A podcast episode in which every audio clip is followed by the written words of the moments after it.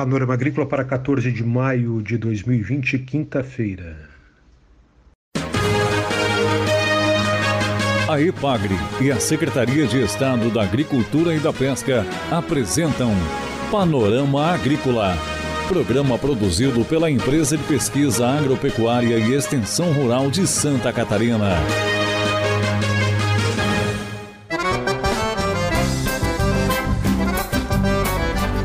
Quinta-feira de lua minguante, 14 de maio de 2020, estamos abrindo para você, amigo ouvinte, o Panorama Agrícola. Na mesa de som contamos com o Eduardo Maier e o ditado de hoje é Vamos pra frente que atrás vem gente. Confira no Panorama Agrícola desta quinta-feira: milho para silagem e plantas forrageiras. Como esse consórcio pode ajudar a conservação do solo. Pesquisa em desenvolvimento pela IPAGRE no oeste do estado. Dica do dia. Recomendações da Anater durante a colheita de produtos agrícolas, medidas de higiene por causa da Covid-19. Oriente para que não se proceda a qualquer tipo de alimentação durante a atividade de colheita, alimentação que possa gerar risco de contaminação, respeitando os intervalos destinados a descanso e refeições. Aumente, quando possível, o período de colheita, de modo a reduzir a concentração e o fluxo de funcionários. E utilize sempre que possível a colheita semi-mecanizada ou mecanizada. É hora das notícias. A Secretaria de Estado da Agricultura, da Pesca e do Desenvolvimento Rural aqui em Santa Catarina vai destinar 2 milhões de reais para apoiar a agricultura familiar pelo programa de aquisição de alimentos. Metade desse valor vai ser voltado para a compra do leite e derivados.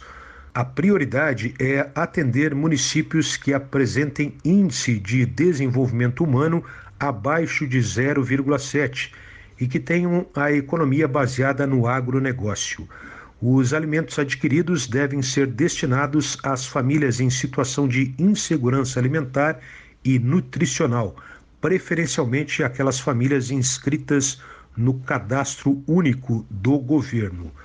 A nova medida anunciada pela Secretaria da Agricultura de um milhão de reais para a compra de leite e derivados vai ser viabilizada pelos projetos da EPAGRE. A aquisição de produtos da agricultura familiar para a alimentação escolar investe já mensalmente 5,9 milhões de reais na economia de Santa Catarina. Esse valor provém do Programa Nacional de Alimentação Escolar, repassado do Fundo Nacional de Desenvolvimento da Educação e de recursos próprios do governo do estado.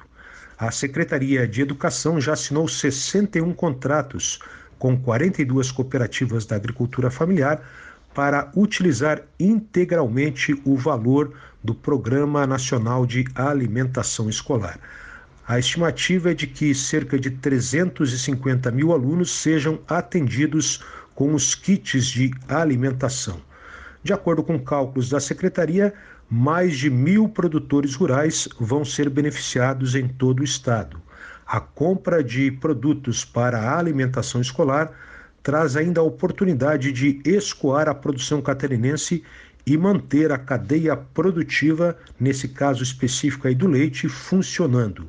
Serão mais de 1.200 escolas atendidas, com mais de 548 pontos de distribuição em 36 regiões do estado. A EPAGRE atua no apoio às cooperativas e aos produtores e na orientação para que as entregas de produtos sigam normalmente respeitando regras do isolamento social por causa da Covid-19. Confira a entrevista de hoje. Hoje, no Panorama Agrícola, nós vamos ouvir o pesquisador Felipe Jorrins, do CEPAF, o Centro de Pesquisa para a Agricultura Familiar, que fica em Chapecó. Ele fala sobre uma pesquisa em andamento, lavouras de milho para silagem e conservação do solo. excesso de mecanização tem causado problemas. Quais as soluções? Vamos acompanhar essa entrevista com o pesquisador Felipe Jochins. Então, estamos é, conduzindo aqui no, no CEPAF, né?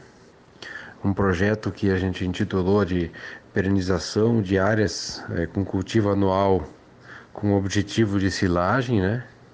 Para intensificação dos sistemas produtivos e visando a conservação do solo. É sabidamente que, que é, lavouras com objetivo, lavouras de milho, né, com objetivos da confecção de silagem, é, elas apresentam um, pro, um, problema muito grave referente à conservação do solo. Né? Porque quando a gente colhe esse material é, para ser ensilado, a, a, a, ensiladeira ela corta entre 10 e 20 centímetros de altura e remove todo o material que vai ser ensilado para o animal comer posteriormente, né? O que acaba resultando em um solo é, com absolutamente nada de cobertura né, no sistema convencional de cultivo de milho. Né? E, bom, esse solo sem cobertura, sabidamente aí a gente tem diversos problemas, né, com a possibilidade de erosão por chuva ou, ou escorrimento superficial, né, da matéria orgânica, é, a perda de matéria orgânica pela muita insolação em cima diretamente no solo, é, e além desses problemas relacionados ao solo, que seria o nosso componente principal, é que a gente tem que manter a todo custo, né? A gente teria um segundo problema, que é o que, que também a gente visa responder, que é justamente o muito tempo que a gente tem para o próximo cultivo. A gente vai ter que, após colher o milho para silagem, a gente vai ter que cultivar novamente o solo, vamos ter que trabalhar com máquinas em cima desse solo de novo, né? Então vai ter um excesso de mecanização e, bom, semear, esperar a semente germinar e ter uma, uma cultura sequente aí que a gente pode utilizar, é, principalmente com animais, né? Nesse caso, porque é uma, se está produzindo silagem tem uma propriedade com animais. Né? E isso acaba tendo um, um, período curto de utilização, porque a gente vai ter um, um período de espera para a germinação da semente e poder trabalhar com o material, né? Então a gente normalmente trabalha aí com anuais de verão aí, né? O capim sudão, alguma coisa assim. Bom, justamente visando isso aí, né? E, e visando evitar esses problemas que a gente tem é, nesse tipo de, de, de lavoura para silagem, né? Para evitar esses problemas de degradação do solo aí com o tempo, que conforme a gente mais, conforme mais vai fazendo, ano após ano, a gente vai vai aumentando os problemas de degradação do solo, né, reduzindo a capacidade de produção desse solo e também a capacidade de suportar as próximas culturas que a gente quer cultivar ali. Né, a gente tá, tá, pretende evitar isso aí entrando ju, junto com o milho, plantas forrageiras, em consórcio com o milho. Por que fazer essa pesquisa? Plantas forrageiras em consórcio com o milho para a conservação do solo. Ensaios conduzidos pela pesquisa da IPAGRE. Acompanhe a resposta de Felipe Johannes, do CEPAF em Chapecó. Se eu plantar junto no momento da colheita do milho, eu não vou ter um solo totalmente descoberto. Eu, eu vou ter um solo com alguma cultura em sucessão já implantada, né? Que, ele, que esse fato, esse procedimento evita grande parte da degradação né, desse solo e além disso é, é uma fonte de alimentar para os animais, né? A gente vai trabalhar com forrageiras muito rápida, tá? Essa é, essa é a hipótese que a gente tinha, né? Quando a gente bolou esse trabalho. O trabalho já está em andamento, né? Alguns ensaios já foram concluídos, outros ainda estão é, em andamento, apesar da seca que a gente teve aqui em 2019, aqui no Oeste, né?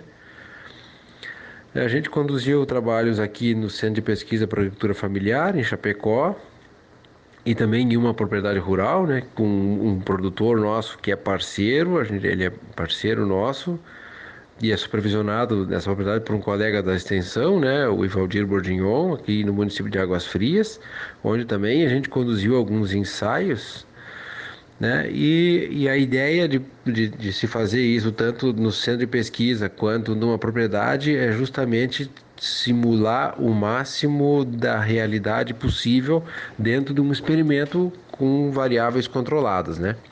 Tudo que, tá, que é feito aqui é replicado também na propriedade rural, é, utilizando os manejos usuais do produtor, no caso, né? Você ouviu aqui no Panorama Agrícola entrevista com o pesquisador do CEPAF, o Centro de Pesquisa para a Agricultura Familiar da Ipagre em Chapecó, Felipe Joachimos.